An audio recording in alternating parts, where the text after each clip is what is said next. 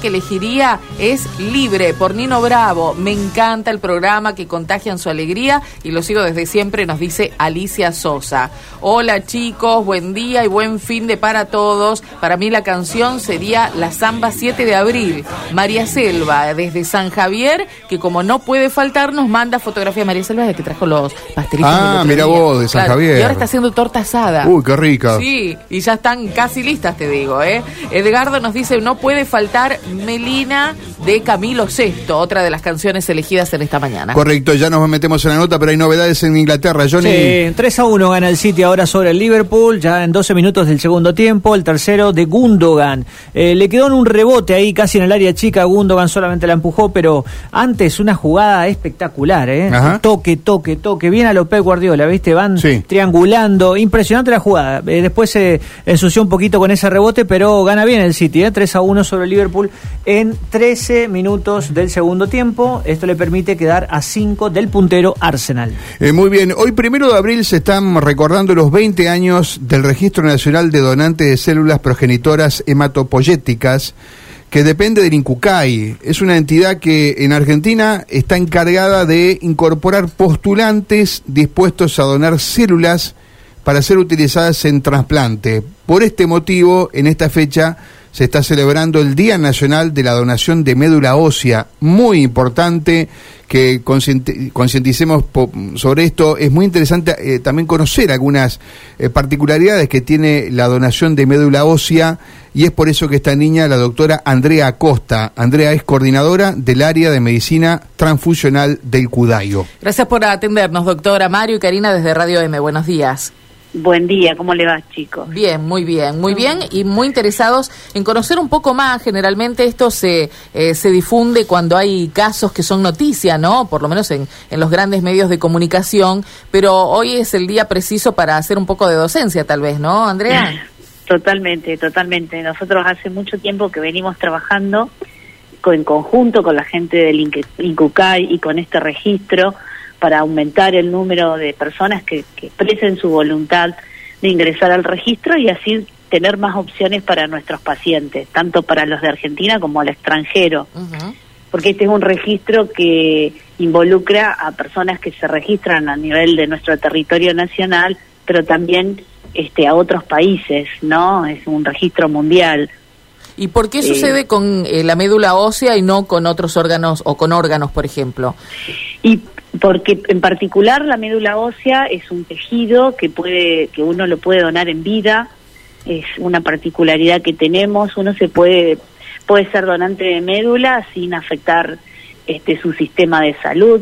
O sea simplemente con expresar esta voluntad y si uno es compatible para un paciente se vuelven a, a realizar una serie de estudios este, se aplican unas inyecciones que son estimulantes y a través de una máquina de aféresis este, se le extrae este, una porción de esas células, una parte de esas células, es un, en una o dos horas eso está listo, es un proceso que tiene pinchazos, que está con supervisión médica, pero que no tiene, que uno no tiene demasiado riesgo, ¿no? Y de esa manera uno se transforma en donante de para otra persona, ¿no? Para un paciente que lo requiere. Claro, por supuesto. Eh, tenemos el dato de que en Santa Fe hay 32.500 personas anotadas, inscriptos para donar médula ósea. En relación a eh, la, eh, la necesidad que hay de donantes, ¿cómo estamos?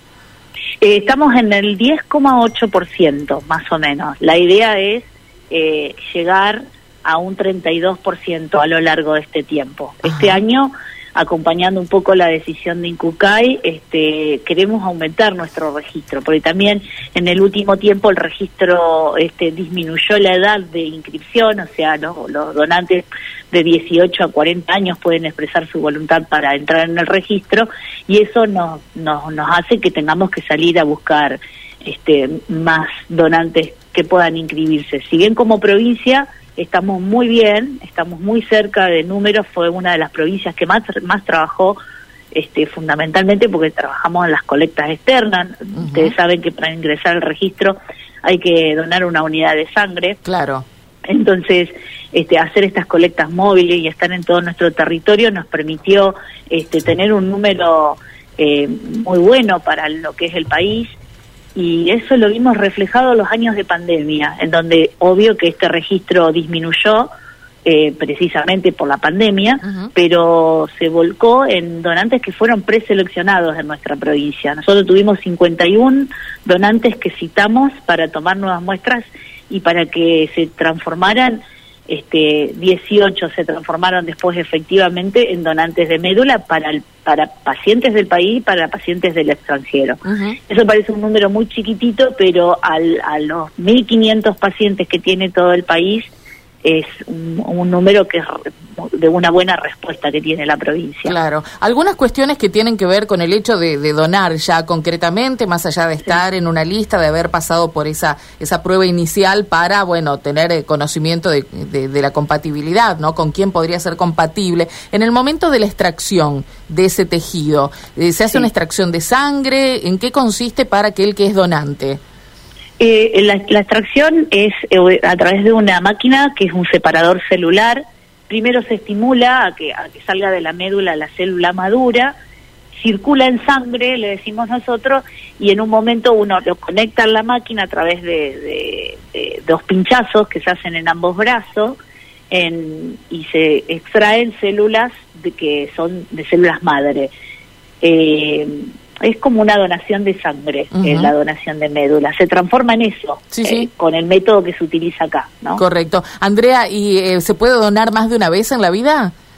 se puede, de hecho nosotros tenemos en nuestros registros, acá en Santa Fe, hay una persona muy cercana de ahí de, de Santo Tomé, que fue dos veces eh, donante. Mira vos. Y en el caso de quienes necesitan la donación de, médula, eh, ¿también puede que lo necesiten más de una vez en su vida o con un solo tratamiento, con una sola eh, recepción es suficiente? Sí, puede que lo necesiten más de una vez. Eso va a depender de cómo se responde al tratamiento, pero sí puede que necesite más de un trasplante. Generalmente con un trasplante este, se resuelve la enfermedad de base y y se anda bien, ¿no? Nosotros tenemos casos conocidos, pero sí, se puede necesitar más de una vez un trasplante.